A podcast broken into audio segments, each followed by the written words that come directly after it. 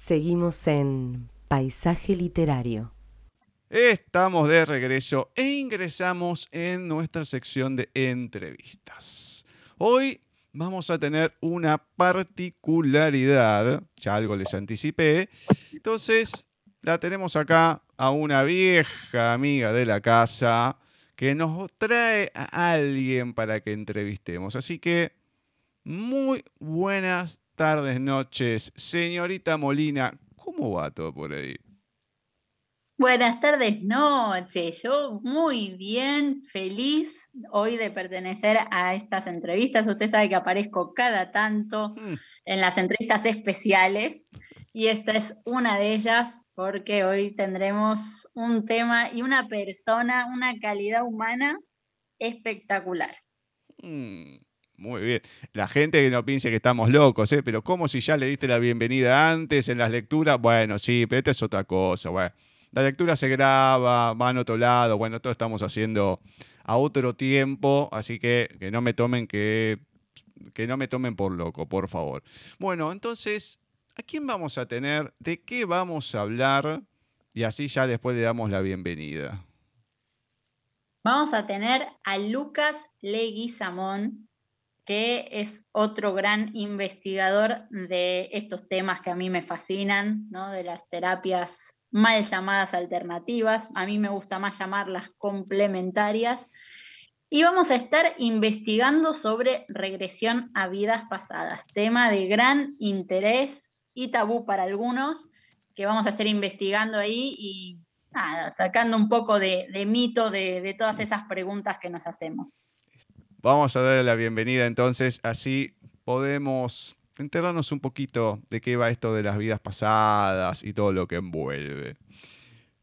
Muy buenas tardes, noches, Lucas. ¿Cómo va todo por ahí? ¿Qué tal? ¿Qué tal? Buenas tardes, gente. Buenas tardes a ustedes y también a la audiencia. Muy bien, acá ansioso, ansioso de charlar con ustedes. Lo estuve esperando mucho. Buenas tardes, Gus, Lucas, oyentes, ¿cómo están? Yo feliz de poder compartir esta entrevista con Lucas. Muchas gracias. O sea que conmigo no, gracias. La verdad que eso es un amor, Vani, como siempre. Muy bueno lo tuyo. Con vos comparto todos los programas, Gus. Sí, sí, Eso sí que. Eso, sí que tendría que hacer algo de esto para ver si me lo puedo sacar de encima. Por la verdad que me parece que lo vengo acarreando de otras vidas. Pero bueno, ya lo vamos a hablar. Ya lo vamos a hablar esto. Bueno, te voy a hacer la primera pregunta que no importa de qué rama venga la gente, si es música, si es la literatura, siempre va perfecta. En tu caso, ¿qué me podés contar de Lucas Leguizamón en la voz de Lucas Leguizamón? Así la gente entra en clima y nosotros en la entrevista. Bueno, eh, ¿qué te puedo contar? A ver. Eh, sobre todo yo me considero, antes que nada, un, investigador, un curioso, este, un buscador de respuestas. Y en ese camino de buscar mis propias respuestas y saldar mis propias inquietudes, fui transitando por diversas técnicas, diversas experiencias, diversas escuelas, eh, desde mis 17 años, porque esto comienza hace mucho, mucho tiempo, eh, comencé con mis primeros pasos en, la Fraternidad Rosa Cruz, eh, que fue también una, una, experiencia muy, muy importante para mi vida. Y me puse en contacto con la regresión a vidas pasadas a mis 23 años. Y eso sí que creo que fue un timonazo que me llevó a tomar un montón de decisiones y de experiencias Hoy me dedico a dar cursos de bioarmonización. Eh, también doy talleres de regresión a vidas pasadas. Experimento con otras técnicas que estoy desarrollando. Así que bueno, por ahí va mi vida, por el momento. Te tenemos acá, le contamos a la gente, precisamente, por lo que son la regresión a vidas pasadas. Está pronto a salir un libro de tu autoría que se llama Regresión a vidas pasadas, un camino de sanación. Entonces contame, ¿por qué escribir este libro ¿A quién está apuntado? ¿Qué querés lograr con él? ¿Cuál es la necesidad que tuviste para, para escribirlo? Contame un poquito sobre él, el por qué, los por qué, y ahí ya nos metemos de lleno en lo que es este libro de regresión a vidas pasadas. Bueno, eh, escribir este libro era una asignatura pendiente ya hace, mucho tiempo, eh, sobre todo porque creo que el conocimiento tiene que ser transmitido, tiene que trascendernos, y el libro en ese sentido creo que es este, el envase más preciado para el conocimiento. Y bueno, cuando lo comencé a escribir, que fue un poco premonitoriamente a fines de, del 2019, cuando no se sabía todo lo que iba a ocurrir en el 2020, eh, era justamente eh, poder profundizar sobre algunos aspectos de las vidas pasadas que, que veía que estaban como un poco descuidados en, en, otras publicaciones, que quizás no se había hecho foco en esos aspectos más metodológicos, más conceptuales. Eh, eso si querés como, como una especie de, de, cuestión más este, intelectual, ¿no? Pero sobre todo el móvil más, más importante era el tratar de dejar una señal para otros buscadores que, que quizás quieran dar sus primeras aproximaciones, que tienen sus primeras intuiciones respecto al, al sentido de la vida, todas esas cosas que, que, nos preguntamos, ¿no? Y que en mi caso hubo un montón de autores y de, de personas interesantes que, que, me dieron una mano cuando yo lo ignoraba todo. Eh, ahora que, que quizá puedo saber un poquito de algunas cosas, quería saldar esa deuda y dar mi aporte, ¿no? Un pequeño aporte. Así que bueno, esas son las razones fundamentales, ¿no? ¿Cómo puede beneficiarle este libro a una persona, tenga o no conocimiento del tema o haya incursionado en otras técnicas y sobre todo eh, a personas tanto mentales como espirituales, porque está el mental que va un poco, como vos decías antes, por curiosidad y está el espiritual que busca ya algo más profundo. Entonces, ¿qué se va a encontrar el lector? Bueno, eh, primero yo creo que eh, una espiritualidad sana tiene que estar también mediada por la razón, ¿no? Hay que encontrar un equilibrio, digamos, entre la necesidad de la comprensión lógica de las cosas y las experiencias o las vivencias este, espirituales, eh, así que creo que el libro lo que busca justamente es poder dar una, una estructura lógica, una explicación teórica de cómo funciona la técnica, de por qué funciona, de cuáles son los beneficios, eh, dar algunas herramientas, este, digamos, a modo de protocolo para tener las primeras experiencias, eh, así que bueno, creo que hay un montón de información muy interesante, sobre todo para reflexionar, para buscar. Obviamente eh, no, no, pretendo ser una verdad revelada, ¿no es cierto? Esto es simplemente un, aporte. Eh, así que la idea es eso, brindar eh, un, un esquema que sirva como aproximación y para aquellos que ya tienen conocimiento poder repensar algunos elementos propios de la técnica que, que, quizás no se han estudiado en otros textos, ¿no? Como puede ser, por ejemplo, eh, las resistencias, eh, como pueden ser algunos conceptos eh, metodológicos. Así que bueno, yo creo que puede ser interesante para, para todo tipo de, de personas, ¿no? ya sea experimentada o sea que, que simplemente tengan alguna curiosidad. Y cuando hablamos de regresión a vidas pasadas, trabajar sobre esta misma. es interesante la pregunta porque cuando se piensa en la palabra regresión, uno inmediatamente la asocia a proceso retrospectivo. Es una forma, digamos, de rever aquello que ya uno vivió. Básicamente es recordar. Entonces, este, recordar, podemos recordar cualquier cosa que ya haya transcurrido, sea que esto haya sucedido a nuestros cinco años o hace cinco siglos. Eso es indistinto. Con esto quiero decir que eh, el método puede ser aplicado también a situaciones que hemos vivido en nuestra infancia, por ejemplo, en nuestra adolescencia, incluso en el periodo intrauterino, nuestra gestación. Así que es muy abarcativo, digamos, este, el abanico de posibilidades de uso de la técnica. Cuando hablamos de regresión a vidas pasadas, uno va, quiere ver un problema, a ver cómo solucionarlo y demás. Dos cosas acá. Primero, ¿con qué fantasías va la gente? Y segundo, siempre cualquier cosa que nos pase en este momento tiene que ver con alguna vida pasada o puede ser con algo de la actualidad, no actualidad de lo que estemos pasando ahora, sino de esta vida. Bueno, eh, las fantasías son, muchas, ¿no? Eh, las más comunes, por ejemplo, es la, posibilidad de, no volver de una regresión, ¿no? Como si uno quedase atrapado en un limbo,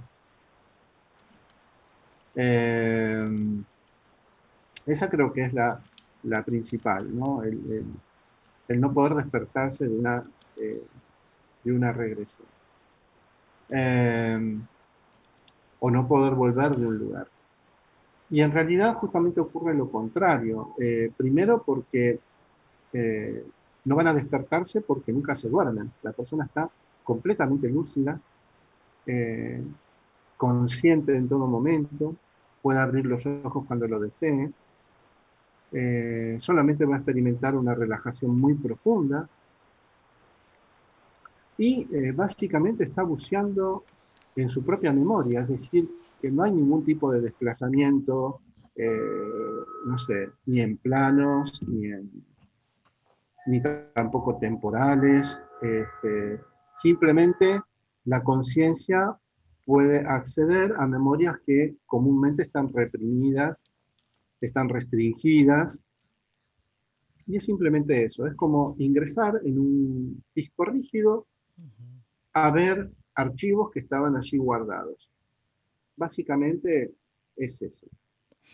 Y con respecto a, tu segunda pregunta, esto de si todo tiene que ver con vidas pasadas, eh, no, obviamente. Eh, no todas las situaciones que nos ocurren tienen que ver con vidas pasadas, pero sí todas las cosas que nosotros hacemos y las que dejamos de hacer tienen que ver con viejos condicionamientos. Es decir, aquellos patrones que hemos incorporado en vidas pasadas y aquellas cargas emocionales traumáticas que nos afectaron en vidas pasadas o en esta vida, nos condicionan al momento de elegir, al momento de, de permitirnos o no determinadas cosas. Entonces, bueno, el pasado, digamos, no es tan pasado. El pasado está latiendo en nosotros permanentemente. Con cada cosa que hacemos, estamos este, expresando también lo que fuimos. Así que bueno, es una respuesta compleja, pero, pero bueno, este, obviamente el pasado nos condiciona siempre. No sé si siempre es de una vida pasada, pero sí el pasado está más presente de lo que nosotros nos imaginamos. Y ahora que hablas de condicionamientos, ¿no? De todo lo que nos condiciona. Dos preguntas.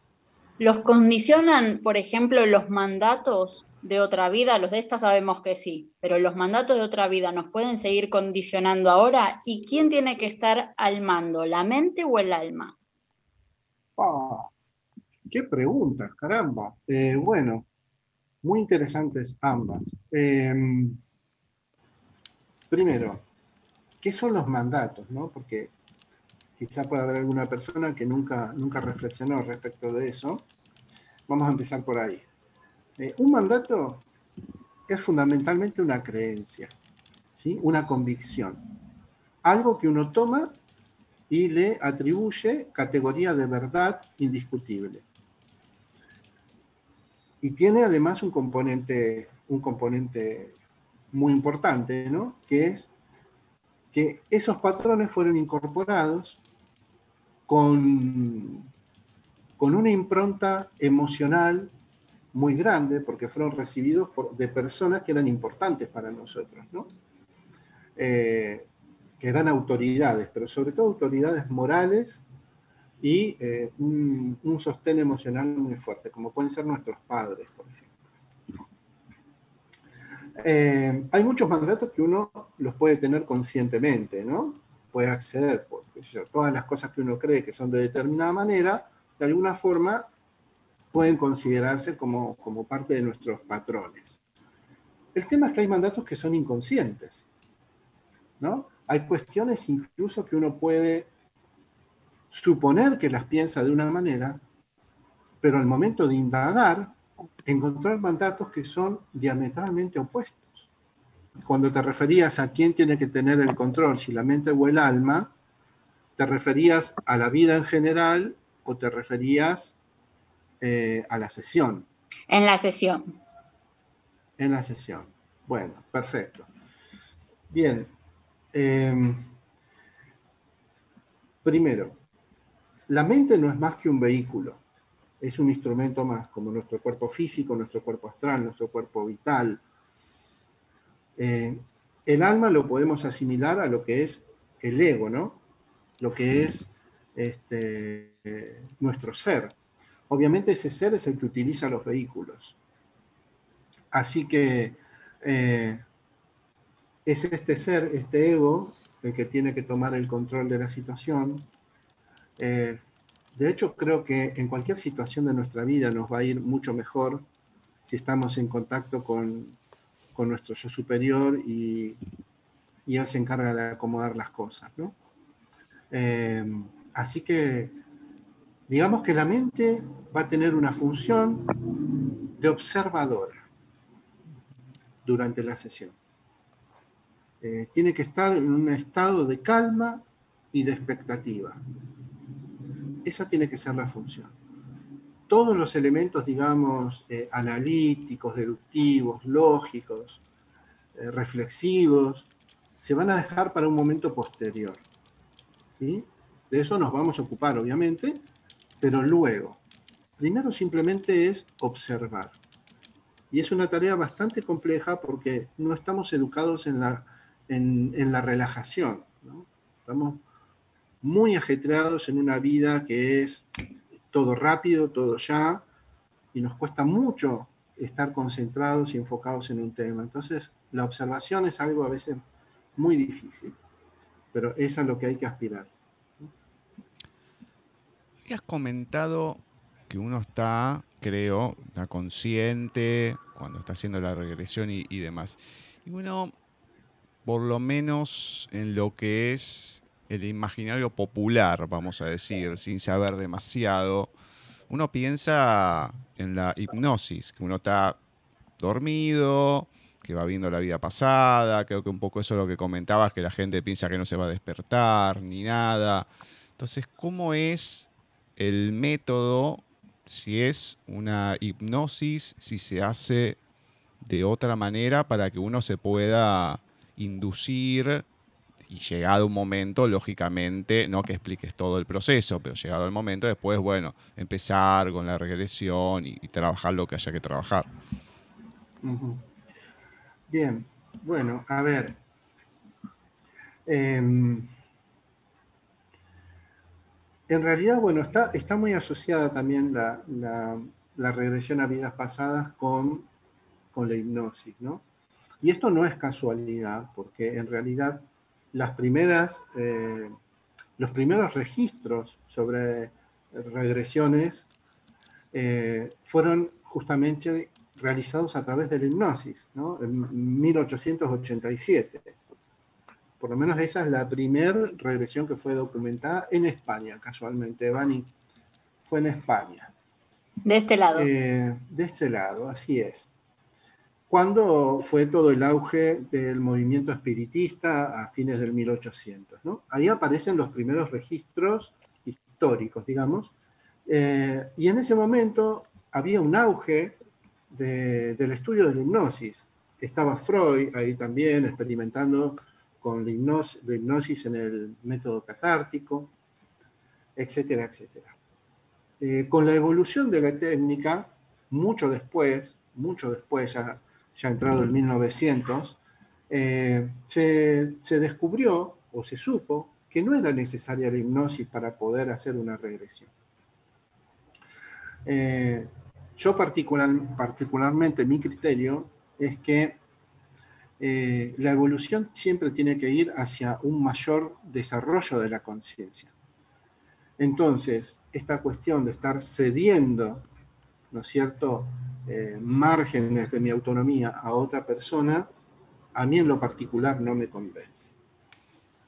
Por eso yo abogo por otra técnica, por otro método, que es eh, el estado expandido de conciencia, o lo que se conoce también como nivel alfa, eh, que no es más que una relajación muy profunda. Cuando la persona alcanza ese estado de relajación profunda, es capaz de acceder a los registros de la memoria restringida sin mayores dificultades, con la ventaja de estar completamente lúcido en todo momento. Lúcido y bajo el control de sus vehículos en todo momento. El, asistente, en ese caso el facilitador, cumple solamente un rol de, acompañamiento, de clarificación, de indagación, ¿sí? Eh, pero de ninguna manera ejerce un poder volitivo sobre la persona. Eh, así que bueno, ese es el método por el cual, digamos, yo abogo, ¿no? Es una postura personal, no es la verdad revelada, es simplemente un, criterio personal. Así que no, no, no utilizo la hipnosis, sino el trabajo en estado expandido de conciencia, que es una relajación profunda, y no más que eso. Ahora, ¿cómo vas resolviendo cuando una persona es tan dura como me ha pasado a mí que no... ¿Lo decís por Bani? No. No lo dirás por Bani. No, no, no, no, como me ha pasado a ah, mí, en mi experiencia personal, Bani lo sabe, no, no, no, no, es una cuestión mía, de la ah, cuestión que me cuesta, es como que, en mi caso, no sé si por por la ceguera o por otra cosa, pero es como que no puedo concentrarme, creo que no llego a ese punto, por más que me han dicho que sí, se me han venido todos los, animales encima, no sé por qué, pero es como que no llego a, claro, al estar siempre sin ver, como que ya es natural en mí y estoy que hay un ruido, que hay una cosa, que hay la otra, que hay que allá, y como que no puedo, cuando encontrás a alguien que por el motivo que fuera, tiene como esa cosa mm, en general, en, el poder relajarse y en cualquier otra etapa de la terapia de, no sé si una resistencia, pero como que cuestan las cosas. ¿Cómo se puede resolver? O, o por lo menos para decir a la gente, no, bueno, aunque te pase como a este muchacho, bueno, sí, se puede hacer, hay maneras. Bueno, por eso, cada caso es un caso, ¿no? Como creo que ocurre en, todos los ámbitos de la vida, eh, lo primero que hay que hacer es identificar cuál es el problema. Eh, hay personas que simplemente son, o tienden, mejor dicho, a ser más ansiosas, hay personas que no saben cómo relajarse, hay personas que a veces no pueden ceder el control. Y bueno, también está, como vos decías, la cuestión de las resistencias, ¿no? Eh, muchas veces operan fuerzas inconscientes que intentan evitar que uno pueda acceder a esos eh, registros de la memoria. Entonces, lo primero que hay que hacer es identificar cuál es el problema, qué es lo que le está pasando a la persona. Eh, en tu caso, por ejemplo, que me mencionabas la cuestión de, de, la dificultad para ver, ¿no es cierto? que, lo que yo indagaría en este caso es, bueno, ¿cuál es tu forma de recordar? Lo que te pediría, por ejemplo, es que recuerdes algo, que me cuentes algo que, que vos recuerdes. Y mm, intentaría que observes, de alguna manera, que registres cómo es, en tu caso particular, tu forma de recordar. Porque ese va a ser el mismo camino que vas a usar para recordar lo otro. En definitiva, digamos, la regresión a vidas pasadas es recordar. Y si vos no tenés ningún daño cognitivo, no va a haber ningún problema para que recuerdes. Quizá puede ser que vos no seas visual, pero tenemos otros canales para poder recordar. Hay personas que son más eh, kinestésicas, más emocionales. Hay personas que recuerdan basándose en otros sentidos, en los sonidos, en los olores. Entonces, bueno, hay que encontrar tu manera particular de recordar. ¿no? Eso por un lado. Por otro lado, quizá en los primeros encuentros o las primeras sugerencias que podría dar, es que la persona aprenda a relajarse hay herramientas, hoy, por ejemplo, con el auge de YouTube, tenemos acceso a un montón de, herramientas para poder eh, relajarnos, eh, para poder trabajar la concentración. Entonces, quizás tenga que entrenar eso. Cuando la persona tiene ya esas dos o tres coordenadas, la cosa empieza a fluir mucho mejor. Y sobre todo, si la persona tiene conocimiento de lo que se va a hacer, si uno le explica, bueno, va a pasar esto, puede suceder aquello, vas a tener el control en todo momento, si algo no te gusta puedes abrir los ojos. Eso colabora en bajar la ansiedad. Y como la ansiedad es la principal enemiga de la relajación, esto es de una ayuda invalorable. Cuando la persona aprende a concentrarse y a relajarse, las cosas están dadas para que pueda recordar. Así que bueno, hay que estudiar cada caso. Eh, es complejo de, responder así en generalidades, ¿no? Pero yo creo que descubriendo cuál es el problema es fácil poder construir un puente para poder pasar sobre él y seguir adelante. Y estas resistencias, ¿no? que, ya vimos que son bastante variadas y dependen también de cada caso y hay que identificarlo y eso es obviamente trabajo del facilitador en este caso de la técnica. Pero calculo que habrá algo en común que sea lo que lo active o lo que la genere, algún sentimiento, algún pensamiento, algo. ¿Qué es lo que causa estas resistencias? Bueno, hay, hay varios tipos de resistencias, como decías, ¿no? Eh, varios tipos en general y en particular en las regresiones de a vidas pasadas, toman determinadas eh, formas, se presentan, se manifiestan de determinadas formas. Eh, el principal elemento, eh, el disparador principal es el miedo. Miedo a muchas cosas, miedo a lo que uno va a ver, miedo a lo que uno va a descubrir, miedo a las decisiones que va a tener que tomar después, cuando ya uno no se puede hacer el tonto. La ansiedad también a veces puede ser un factor determinante. Eh, pero bueno, principalmente es eso. Ah, y un elemento más fundamental, la culpa. La culpa. La culpa, que siempre busca el castigo, es lo que nos hace eh, no poder prescindir del sufrimiento. Entonces las resistencias siempre lo que buscan es oponerse a la curación, ya sea por la culpa, ya sea por el miedo, ya sea mm, por los beneficios secundarios que la enfermedad permite o que el problema permite. Em, pueden ser muchas las causas. Ahora, al momento en que se manifiestan puntualmente en la regresión, pueden adoptar distintas formas. Por ejemplo, Puede pasar que la persona no vea, ¿no? que diga, no, de repente veo todo oscuro, no puedo ver, este, se fue la imagen, no puedo recordar. Puede pasar que la persona, por el contrario, recuerde un montón de escenas todas juntas. Eh, puede pasar que la persona no quiera sentir, entonces diga, no, no me gusta lo que estoy viendo, me voy, no puedo verlo. Hay muchas posibilidades, pero siempre el objetivo es ese, es obstruir y dificultar la llegada de la curación, el acceso a la curación. Bien, y entonces, ¿cómo vemos lo que vemos? Yo voy ahora a una sesión y ¿qué puedo esperar? Bien. Em, bueno, hay una prueba que siempre utilizo ¿no? Eh, con las personas, sobre todo para, para romper el hielo y para que eh, puedan bajar la carga de ansiedad con la que, con la que llegan.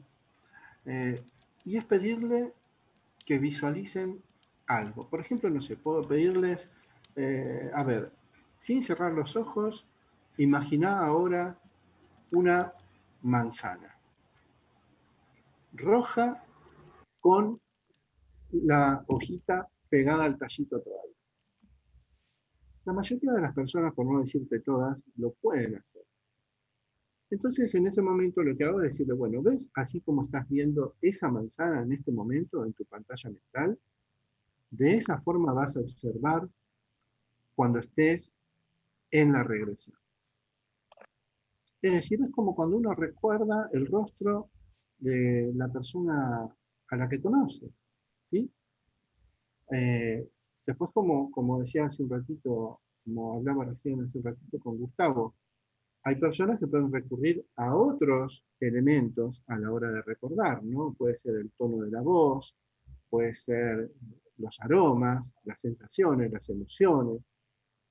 Así que, bueno, básicamente la forma en la que uno va a ver es esa. De la misma, de la misma manera que uno recuerda cualquier cosa de la vida cotidiana. Entonces yo ya voy a mi sesión, vemos mis traumas, mm, eh, intento ver cómo recuerdo cualquier cosa, siempre en conciencia, ¿no? Eso es lo que estábamos viendo, que no hay hipnosis ni nada por el estilo, siempre a conciencia. Y lógicamente, acorde a todo esto que esté viendo, me van a brotar un montón de emociones. Y eso es una descarga que llamamos quantum emocional. ¿Nos puedes explicar un poquito de esto? Sí, cómo no. Bueno, a ver, cuando nosotros grabamos algo en nuestra memoria, y no hablo de la memoria física, ¿no?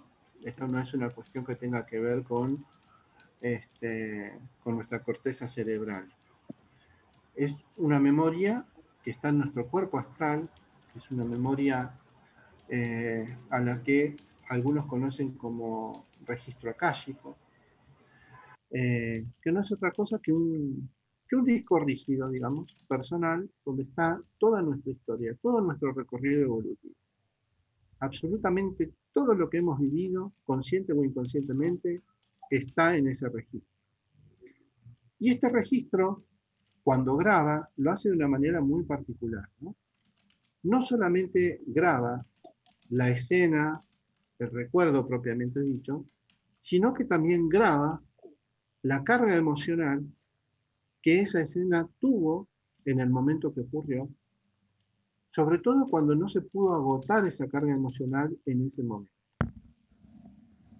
Esa carga emocional es la que conocemos como quantum. Eh, ¿Y qué ocurre con ese quantum? Eh, no se queda estático, atrapado en ese recuerdo, sino que se puede desplazar hacia otros recuerdos o hacia otras situaciones de la actualidad, por ejemplo. Pongo un caso, vamos a, vamos a imaginar un caso para que se pueda entender bien. Supongamos una persona que en el 1800 murió ahogada, ¿sí? un hundimiento en, en el océano y la persona fallece. Obviamente una situación traumática con un quantum que uno puede suponer cargado de desesperación, de miedo, de angustia, etcétera, etcétera. Esa persona en una nueva encarnación, hoy, 2021, va a su primer clase de natación. ¿Qué quantum es esperable en una clase de natación? Bueno, relajación, tranquilidad, disfrute, ¿no? Paz. Llega el momento en que esa persona se sumerge a la piscina por primera vez, va debajo del agua y lo que tendría que ser gratificante de repente se transforma, por ejemplo, en una crisis de ansiedad o, como está tan de moda ahora, un ataque de pánico. ¿Qué pasó en ese caso? Muy probablemente ese quantum negativo, hiperintenso, de su experiencia del 1800, se desplaza inconscientemente y irrumpe como un síntoma en la vida actual. Esa es la cuestión con el cuánto. Se desplaza y se transforma después en inhibiciones, en síntomas, en, angustia, ¿sí? Eh, y es justamente una de las cosas que tenemos que intentar vaciar en una sesión. Es la búsqueda de la catarsis. Ese sería el, término, este, el concepto, ¿no es cierto? La catarsis, que no es otra cosa que una depuración. Es la búsqueda de este, la eliminación de ese quantum traumático que quedó alojado en la mente. Ahora, uno puede ser consciente hasta cierta medida de lo que ha pasado. Por ejemplo, no sé si sería un buen ejemplo este, pero una persona, una conocida, que tenía un sueño recurrente. Y claro, se angustiaba porque era en ese sueño recurrente, pasaba algo en el lugar donde habitaba y terminaba que la mataban. Bueno, y el recurrente, recurrente, me lo cuenta, pero ¿qué pasaba? Hasta ahí, bueno, qué sé yo, puede ser cualquier cosa, pero cuando se levantaba, se levantaba con la sensación del disparo en el lugar, siempre igual, siempre igual. Bueno, cuando le comenté lo que podía hacer, bueno, ya ahí ya no lo tuvo más, bueno, genial. Pero uno, pongo este ejemplo para que se pueda entender, a lo mejor puede ser de otra manera, algo que uno, no sé, no digo un déjà vu, porque puede ser otra cosa, pero en la vida cotidiana, uno puede de alguna manera ser consciente de algo que le pasó y más allá de estar afectándole, pero poder encontrar, decir, uy, ¿y esto por qué? ¿Por qué me está pasando? O estoy viendo esto o lo que fuera y relacionarlo con algo del pasado eh, e hilar las dos cosas para decir, mm, acá hay algo, siempre y cuando uno tenga capaz que la capacidad o, las ganas después de querer sacárselos de encima de alguna u otra manera, ¿no? No sé si se entiende a lo, a lo que quiero ir. Sí, perfectamente, Gustavo. Eh, bueno, lo que vos mencionás es lo que se conoce como regresión espontánea. Eh, todo lo que estuvimos diciendo hace, hace un ratito, lo que venimos charlando, sería una regresión inducida.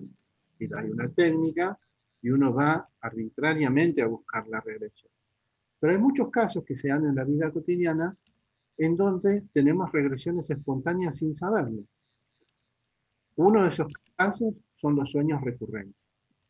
Cuando hay un sueño que insiste, e insiste, e insiste, es porque hay un material inconsciente que está luchando por salir a la superficie y muy comúnmente eh, se trata de un material de vidas pasadas. Así que esa es una de las opciones, ¿no? De las regresiones espontáneas, los sueños recurrentes.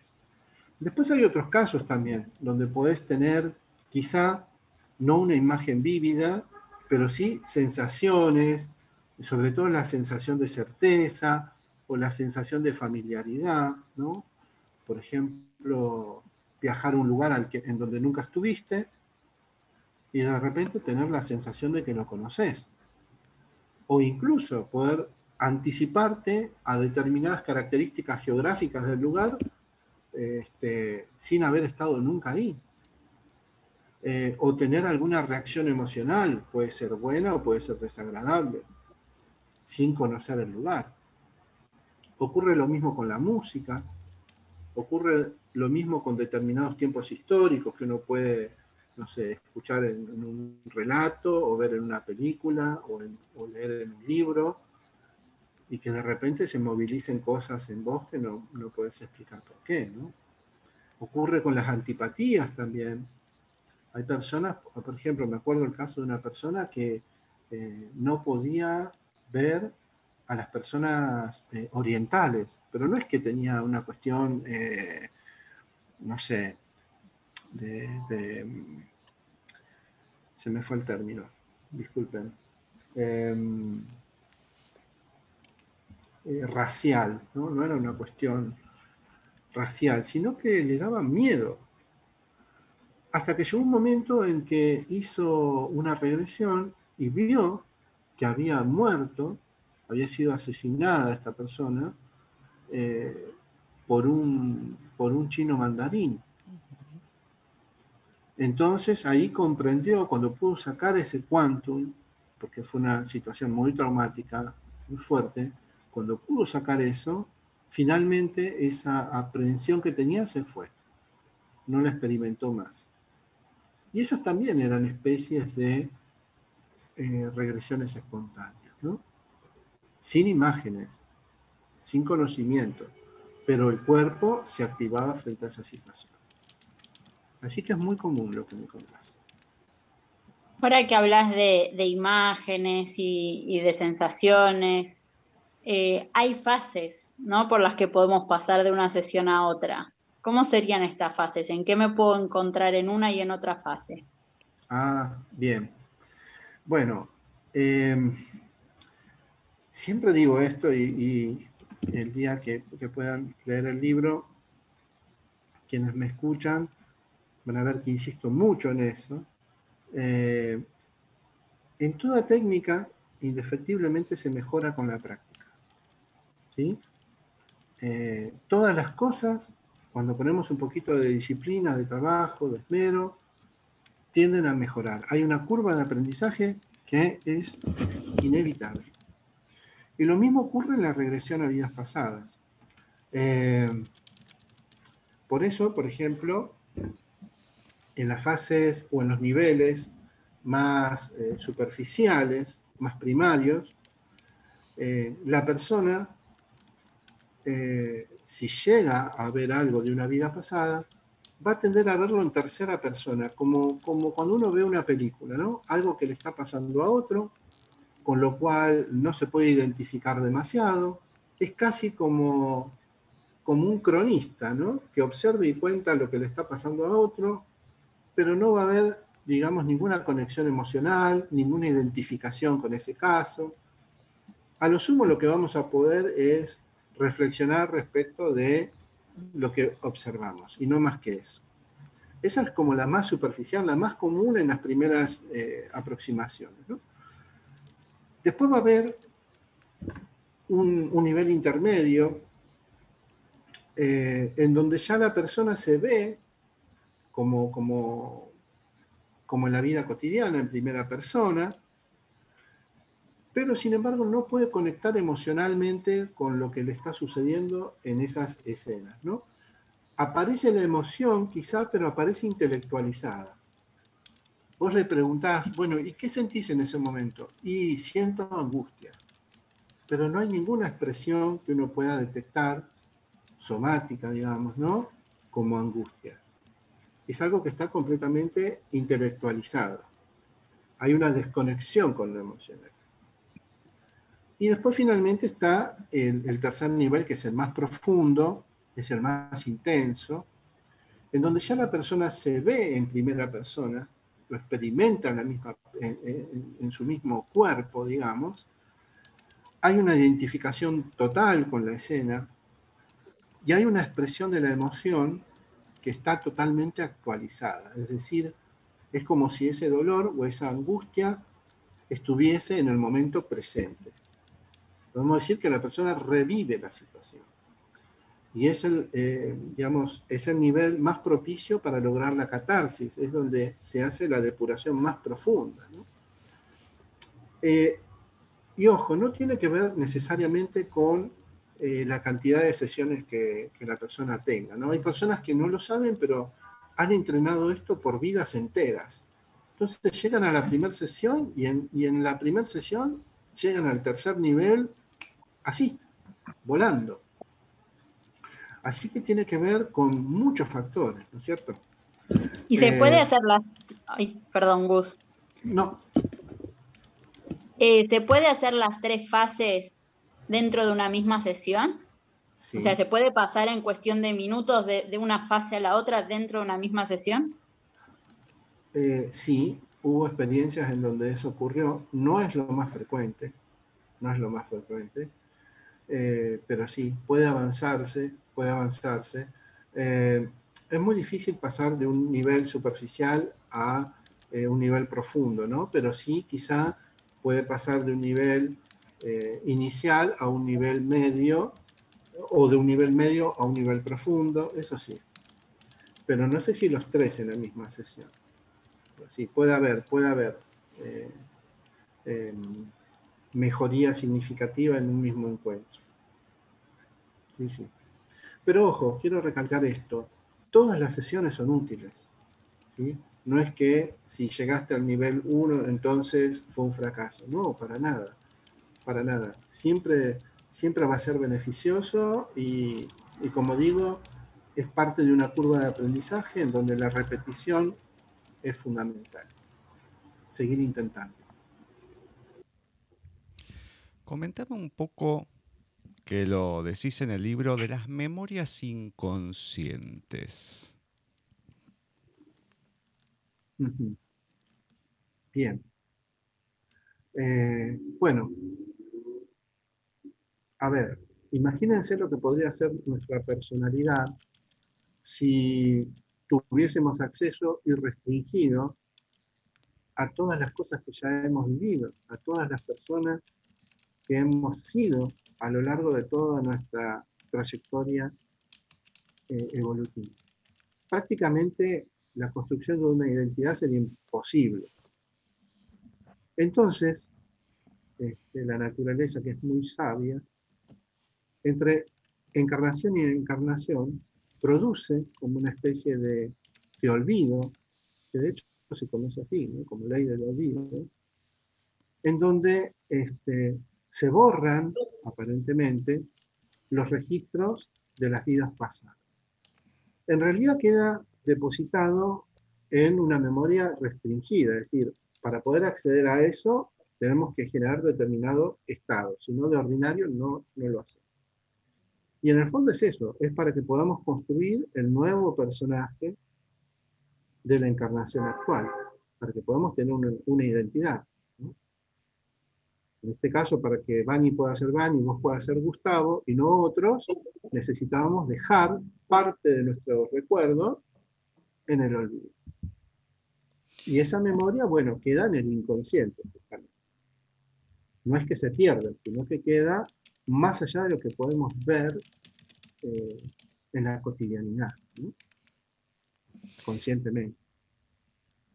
Voy con algo que estaba al principio y después quiero comentar algo del prólogo.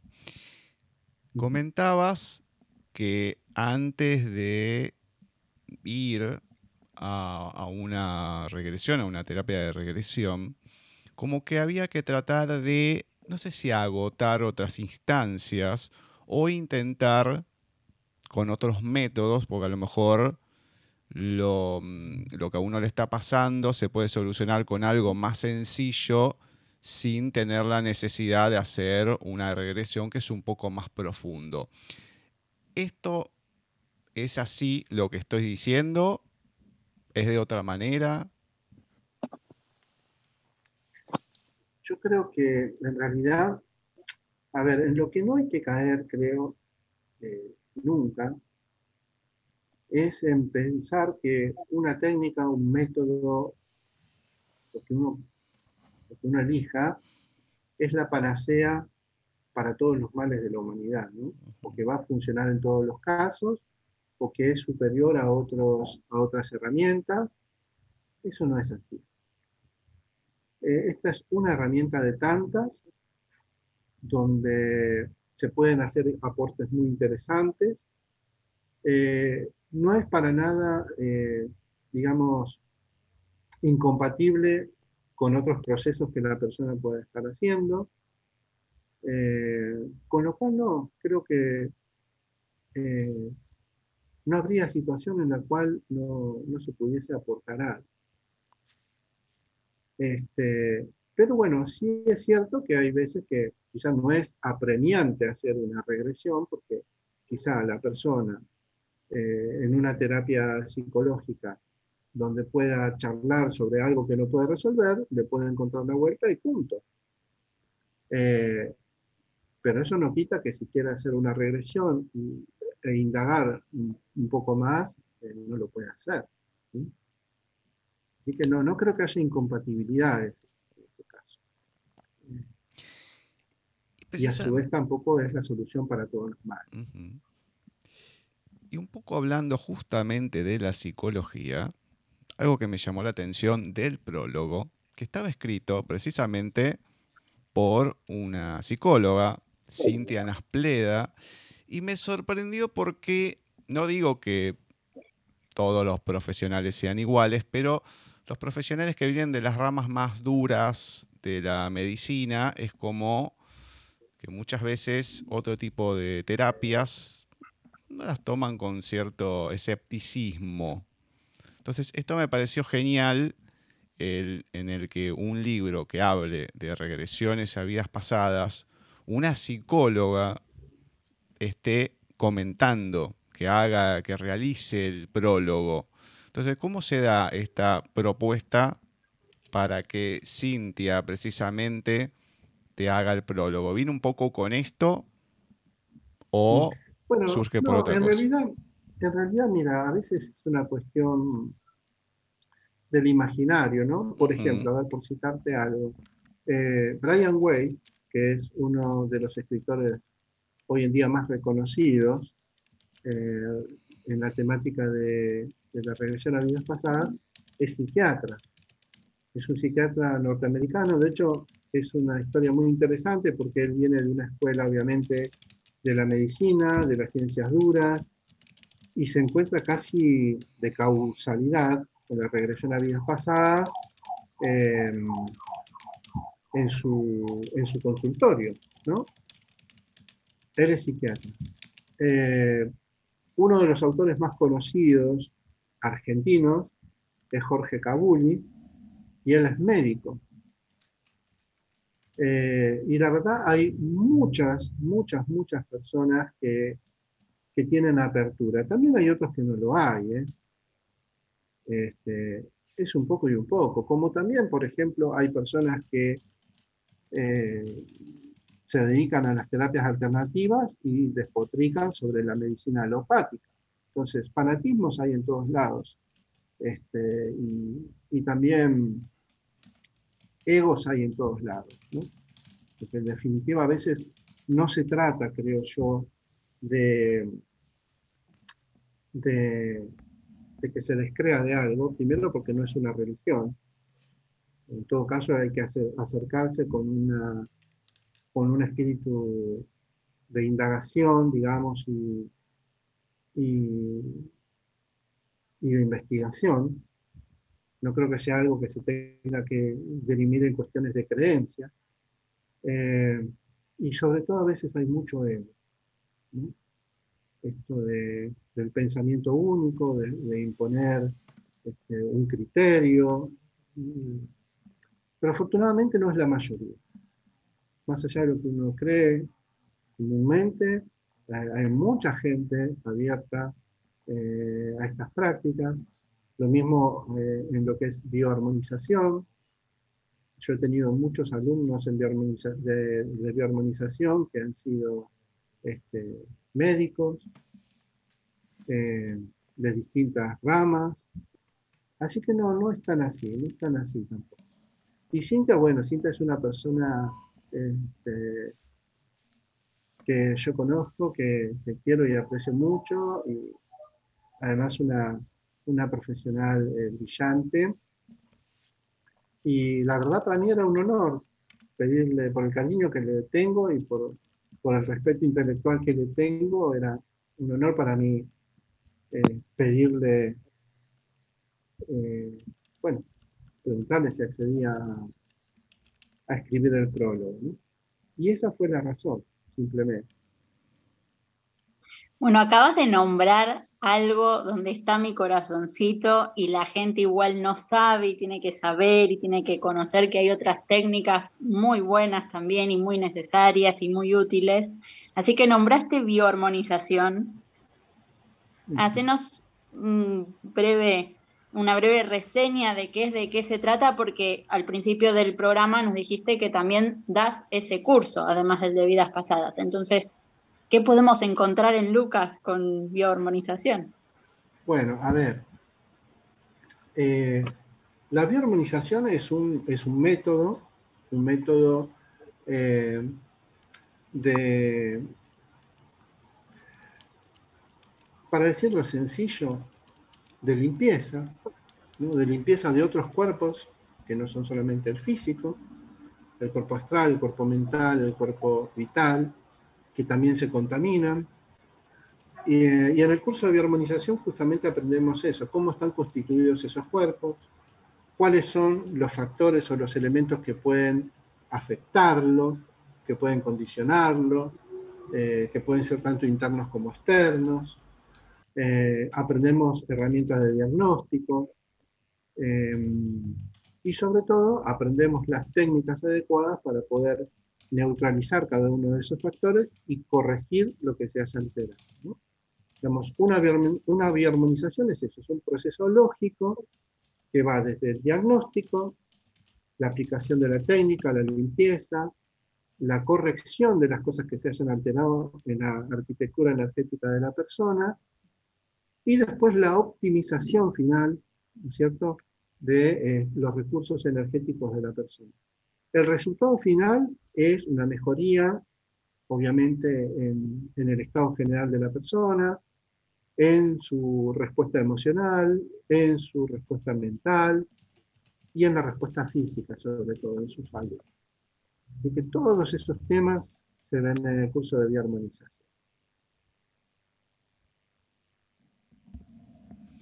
Bien, obviamente que además de los cursos también te pueden encontrar como terapeuta tanto de vidas pasadas como de biohormonización, con lo cual, donde se puede entrar en, tu página o, donde ubicarte para poder acudir a estas terapias que yo particularmente las súper recomiendo.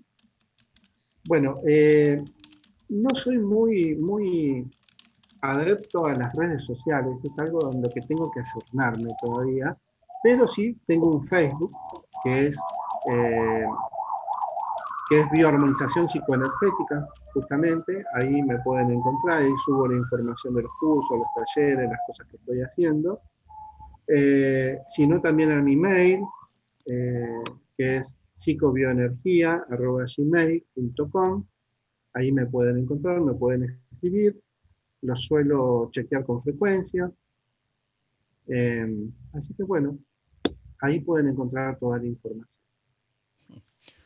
Y el libro, ¿cuándo sale a la venta? ¿Hay alguna fecha, algo? Regresiones a vidas pasadas, un camino de sanación. ¿Cuándo se va a poder encontrar? ¿En dónde? Si se sabe. Bien, bueno.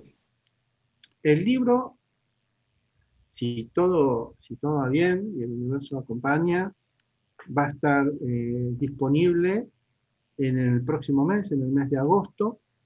Eh, primeramente va a ser solo en formato digital, es decir, va a ser un ebook. Eh, y todavía no tengo muy, muy claro cuál va a ser el canal de difusión, ¿no? Muy probablemente lo venda yo en forma directa y si no puede ser también que se suba en una plataforma que se llama Hotmart, todavía lo estoy estudiando. Pero bueno, obviamente el paisaje literario va a ser el primer canal por el cual lo voy a transmitir, ¿no es cierto? La exclusiva, cuando esté listo, ustedes ya lo van a poder contar y, para poder este, contárselo a su audiencia también. Eh, oh. Pero para agosto, para agosto calculo que ya va a estar.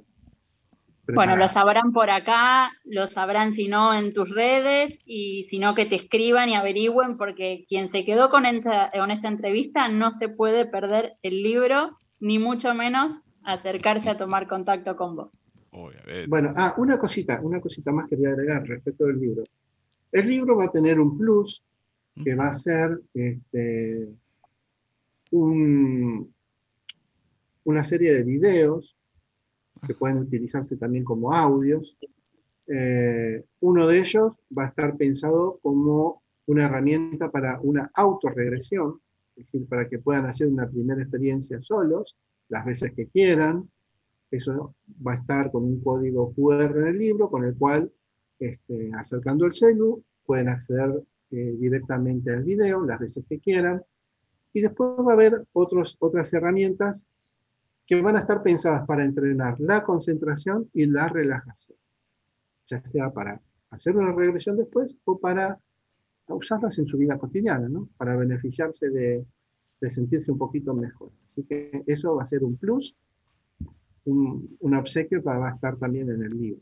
Ah, muy bien, muy bien. Me encanta, me encanta. Le comentamos a la gente que también en el libro, si bien Lucas va contando algo acá en la entrevista, los últimos capítulos hay una descripción de cómo hacer bien la, terapia siendo uno el facilitador, cómo hay que hacerlo, con qué preguntas, con qué uno se puede ir encontrando y con qué ir ir zafando de esos lugares comunes, vamos a decir. Bueno, hay de todo que no da mucho para la entrevista, pero con cosas que fuiste diciendo uno puede ir vislumbrando, así que también se van a encontrar con eso, o sea que van a tener la teoría, las explicaciones del porqué de diversas cosas, la terminología y luego lo que es un poco esta cuestión de poder saber cómo tener que encaminarse. O sea, es como si fuera un curso, pero hecho en el libro directamente. Ya toda la información ahí. Igualmente, a ver, la práctica es lo que te da también un poco esas cuestiones que lo marcas en el libro, ¿no? De cómo ir siguiendo, de cómo ir encaminando ciertas cosas. Todo tiene que ver con eso. Pero obviamente para la gente se anime, que sepa que ahí va a tener mucho más de todo lo que fuimos hablando en esta entrevista. Así que bueno, eso me, eso me gustó, es para destacarlo. Y ahí en agosto cuando llegue, lógicamente lo vamos a esperar, lo vamos a difundir por todos los lados posibles y bueno, y ver después si hay algo, alguna los animamos a alguna terapia más de mi lado y también comentamos esa experiencia, cómo fue para que la gente también, bueno, tome otra, otra confianza. Saben que yo he hecho otras cosas con Man y demás, es algo que acá solemos hablar, también con Ceci, que hoy no, no, no pudo estar, pero mm, es algo que siempre tratamos de, de difundir y que ha dado resultado, por lo menos en la vida de cada uno. Así que Bien, ahí me, gusta este proyecto, esta iniciativa. Y bueno, ojalá que, este sea el primero o un, puntapié y que bueno, que salgan otros libros también que puedas hacer para que la gente pueda entender las cosas de otra manera, sencilla, y que se pueda animar, ¿no? Lógicamente. Ya está en proceso el segundo libro. así que mm, me gusta, va a llevar un tiempo, pero está en proceso. Así que, Me gusta, bueno. Sí, la idea justamente es a poder, poder compartir lo que uno fue aprendiendo y fue descubriendo para que otros lo puedan aprovechar. Creo que esa es un poco la, la misión que todos tenemos, tratar de crear un mundo mejor con el aporte que cada uno pueda hacer desde el lugar desde donde, desde donde uno pueda. Bueno, yo sé de uno que va a estar ahí ya descargándose el libro para ver si puede engancharse con las terapias y hacer cositas nuevas, esos videos ahí. Seguramente conociendo esa mente lo dejaron ahí picando y sé de una que va a estar anotada en el próximo curso de regresión, así que no te la vas a sacar más de encima como alumna. Ah. Y Puedo nada, sospechar quién es. Puedo sospe- podés sospechar quién es. sospechar. Yo, yo creo que es una columna que tenés mañana. Ah, me parece que sí, sos vidente encima, mira vos. Sí, te- Sí. tengo algunos dones. Pero Tiene no, dos en serio, sí. Más que nada, Lucas, agradecerte este espacio, que nos hayas informado de todo esto, poder llegar también a otras personas que, que no se animan o que no conocen o que les pique el bichito de la curiosidad como te picó a vos en algún momento, como nos picó a todos. Y ojalá eh, tenga muchísimo éxito este libro, pero sobre todo darte las gracias por la humildad, por la generosidad y por estar hoy con nosotros. No, por favor, gracias a ustedes, me sentí, iba a decir como en casa, pero estoy en casa con esto de la virtualidad. Este, más que nunca no, pero hablando en serio, me sentí súper bien, muy contento, muy ameno. Este, les agradezco infinitamente y ojalá este también sea el canal para, para llegar a otras personas. No yo, no me interesa, sino que llegue el mensaje y la información a quien le pueda servir. Así va a ser, así va a ser. Bueno, Lucas, la verdad que un placer enorme, no solamente esta charla que acabamos de tener, volverla a tener a Bani por lo menos en un, un ratito ahí compartiendo un espacio, pero el poder haber leído tu libro, conocerte, una estupenda persona y poder seguir ¿no? el, el contacto y a lo mejor alguna cosa así. Así que, así que gracias, gracias, gracias. Y bueno, esperemos que, que se puedan seguir dando las cosas. Bueno, muchas gracias a ustedes. Muchas gracias, les agradezco de corazón. Y bueno, aguante paisaje literal. bueno, gracias, Luca. Un abrazo gigante y dale, nos estamos hablando. Nos vemos. Beso Hasta enorme. luego. Beso enorme. Chao, chao. Así ha pasado por nuestra sección de entrevistas en paisaje literario Lucas Leguizamón con una charla hermosa. Hermosa poder conocer nuevas cosas y encima que no han pasado por el programa. Hemos tenido de todo acá, Vani, pero de todo. Pero sobre regresiones, nada. Por eso tenía que estar, por eso tenía que estar Lucas, por eso había que ver este espacio. Desde hace ya bastante tiempo, desde hace algunos años, empezamos a, a traer gente que nos hable de distintas técnicas para el autoconocimiento, para estar mejor, para crear un mundo mejor, como decía Lucas, pero sobre todo para sentirnos también mejor.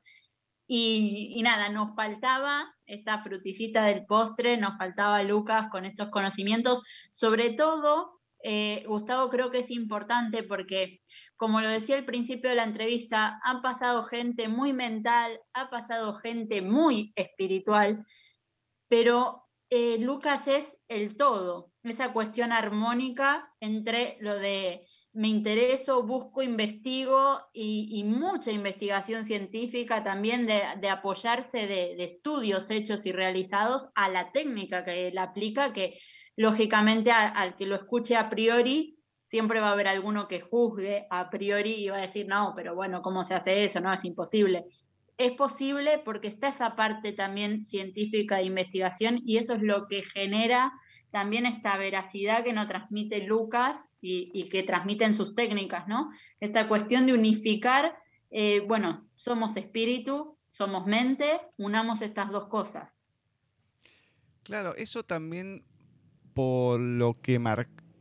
eso también era lo que quería marcar antes de terminar la entrevista, que una psicóloga le haya escrito el prólogo, o sea que están relacionados, que mucha gente piensa, no, esto es, esto, esto es esoterismo, esto es otra cosa, qué sé yo, y afortunadamente, y cada vez más desde el lado de la medicina, están mirando este tipo de terapias de buena manera, las están experimentando y que no es todo, bueno, es un ocultismo, que no, que no sirve, que esto, la medicina es lo mejor. Obviamente hay gente que le trae un beneficio. Yo me acuerdo hace algunos años con un oculista que me trataba, mi hermano también, y dejó de ir porque veía que era todo un comercio dice, no, estos piensan que les voy a recomendar las pastillas y a mí no me dan nada. Yo no, no los pienso ni nombrar.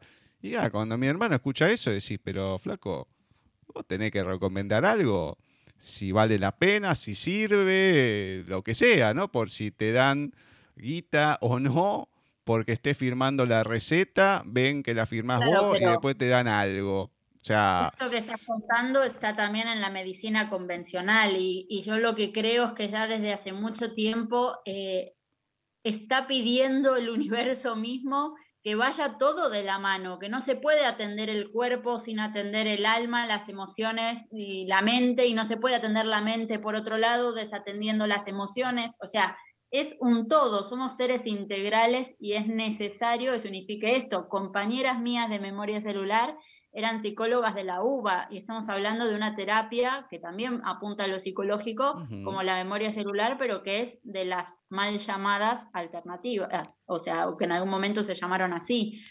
Y, y aquí, por ejemplo, en España, hace días atrás, solo días, con lo cual puedo citar esto, por no decir una semana máximo, eh, pasó un tema de una actriz muy importante de acá, para los que están escuchando al lado de España, Paz Padilla. Ella pierde al amor de su vida, a su, marido, por un cáncer. Ella escribe un libro atravesando todas las etapas del duelo, cómo las vivió, cómo decide hacer ese clic para darle una buena muerte a su marido desde otro lugar, desde otra manera. Em, y obviamente dice que algo de lo que lo ayuda, le ayuda a ella a transitar esto y a él también, es la biodecodificación, también muy mencionada y muy reconocida acá en España en, sus inicios por Enrique Corbera. Y sale o surge un programa, desde que te digo, hace unos días, a una semana, donde lógicamente muestran a uno que decía como que la biodecodificación podía curar un cáncer, cosa que es mentira, o sea, nunca algo es tan bonito si no estarían, ya no, no habría más enfermos de cáncer. Y otro que decía, si escuchas esa palabra, uy, no te acerques, la biodecodificación es malísima y lógicamente también, porque buscan dar esa desinformación en lugar de investigar, aparece una una paciente o una supuesta paciente de esta terapia diciendo, no, porque a mí me dijeron que yo me había creado una enfermedad, que esto era responsabilidad mía por X emoción, y yo desde ese momento estoy con ansiedad y medicada y con psicólogo. Entonces, digo, ¿por qué eh, tachar a las terapias de tal o cual cosa, como decía Lucas, no es absoluto, no es eh, lo que le va a cambiar la vida a todo el mundo, pero tampoco es lo peor ni lo que le va a traer la muerte a una persona. Eh, entonces el desinformar tampoco ayuda, entonces que hoy en este programa se haya dado quizás el espacio de informar, de que cada uno investigue, que cada uno se acerque o no a donde le resuene, y también sobre todo esta cuestión de decir, sí, a vos evidentemente que te digan que sos responsable de crearte una enfermedad o un malestar, no te guste escucharlo, no te quieras hacer cargo de esta parte, porque lógicamente en la mente consciente nadie quiere estar enfermo, pero eh, hay estudios científicos que avalan que una emoción no resuelta en la mente genera problemas en el cuerpo físico. Entonces, estos traumas de los que hablaba Lucas, que pueden ser de esta vida o de regresiones pasadas, para quien se atreva a vivirlos, puede resolver muchísimo, pero no tildemos, por favor, esto es un mensaje a todos los oyentes, no tildemos de que algo es eh, lo mejor, el bálsamo, la sanación del mundo para todos, en absoluto, ni tampoco tildemos de que es lo peor. Son distintas técnicas, a algunos les van unas técnicas, a otros resuenan con otros, y todo ayuda, porque de la misma manera que esta persona decía que le creó una crisis de ansiedad, quizás no hacerse cargo o no entender lo que le estaban diciendo, o quizás el terapeuta no le explicó demasiado, no le dio toda la información. Eh, yo tengo eh, una amiga personal de acá de, España que nos unió muchísimo más su cáncer y, y, ella a través de este tipo de terapias es que tomó esto que se le dijo, porque la verdad es que yo en aquel momento le dije las mismas palabras, esto te lo creaste vos, vamos a ver por qué, investigamos por qué, surgió ese por qué, y en ese por qué eh, ella empezó a trabajar. La habían llevado a paliativos, ya, ya estaba para morirse, y trabajando en esto, logró salir de ahí, logró seguir con las sesiones de quimio, con el cual el cuerpo ya le había dicho que no, y logró ser operada y hoy está con un cáncer que lógicamente no se cura, pero que le dio una esperanza muy amplia de vida porque hoy en las tomografías está limpia, que no significa que no se pueda volver a formar. Entonces, eh, no desinformemos, por favor, investiguemos. Todo tiene que ver con quién te está hablando, hay médicos también. En todos los ámbitos de la vida, en todas las profesiones, tenemos gente que sabe expresarse, gente que no, que sabe explicar, que no, y también desde el otro lado, gente que a veces se queda con alguna cosa de la que le dicen. Yo lo vivo en la vida cotidiana, de hablar con alguien y que solamente le quede una parte de lo que le estoy diciendo. Entonces, no, no, a ver, yo te estoy diciendo esto, esto y aquello, no, esto solo, y de esto solo que me lo estés distorsionando. Entonces, bueno, hay muchas, muchas variantes, no solamente dentro de, como nos hablaba Lucas, ¿no? De, de, lo que es la terapia, sino también en la vida general y todo. En e, esto se aplica para todos igual, la comunicación, el cómo se diga y el cómo se tome también. Y hacer hincapié también en algo que dijo Lucas, que lo quiero volver a recalcar, que es eh, hay que estudiar a cada persona y ese es un trabajo del facilitador y cada persona es un mundo y a esa persona se le aplica un criterio dentro de un protocolo, lógicamente, pero se le aplica uno u otro criterio. Eh, no podemos generalizar ni a todos tratarlos de la misma manera, hay que ver cada caso individualmente, pero sí vamos encaminados a que en algún momento la medicina ortodoxa o las terapias más ortodoxas vayan de la mano con este tipo de terapias porque, eh, como bien lo dijo, Brian Weiss era psiquiatra y, muchos de los que andamos en, en, este tipo de terapias tenemos compañeros psicólogos, médicos y no por eso dejan de ser ni mejores ni peores, simplemente que buscamos los que lo hacemos algo mucho más integral. Bueno, hemos llegado así al final de este programa. La tuvimos en las lecturas, ahí a Ceci, como siempre, a Flavia, a Marce, te tuvimos a vos, te pegamos, obviamente, con lo que lees y demás, porque cada cosa traes, así que aprovecho de decirlo acá también. No es como en otras épocas, pero siempre la negritud ahí marcando, marcando pauta. La semana que viene, ya saben, estamos con otra entrevista, con otro especial al colectivo malagueño de escritores. Manuel Jiménez, ya lo tuvimos hace algunos años con Ediciones Russer, ahora vuelve, pero en el espacio de los malagueños, entrevista en las lecturas, otra entrevista más que vamos a tener de Ediciones Russer. Bueno, tenemos muchas, muchas, muchas cosas. Así que ya saben. Y Aprovecho ahora a despedirte, Vani. Muchas, muchas gracias por mm, participar, por estar hoy con las entrevistas y por también haber recomendado a Lucas y que lo podamos conocer. Así que muchas gracias. Gracias a ustedes, gracias, un beso a todos y una vez más por el espacio, por permitirme también traer este tipo de terapias o recomendarlas y, y por pertenecer a este equipo y a estas entrevistas. Gracias, gracias. Ya saben, nosotros nos encontraremos el próximo miércoles cuando volvamos con otro programa de Paisaje Literario.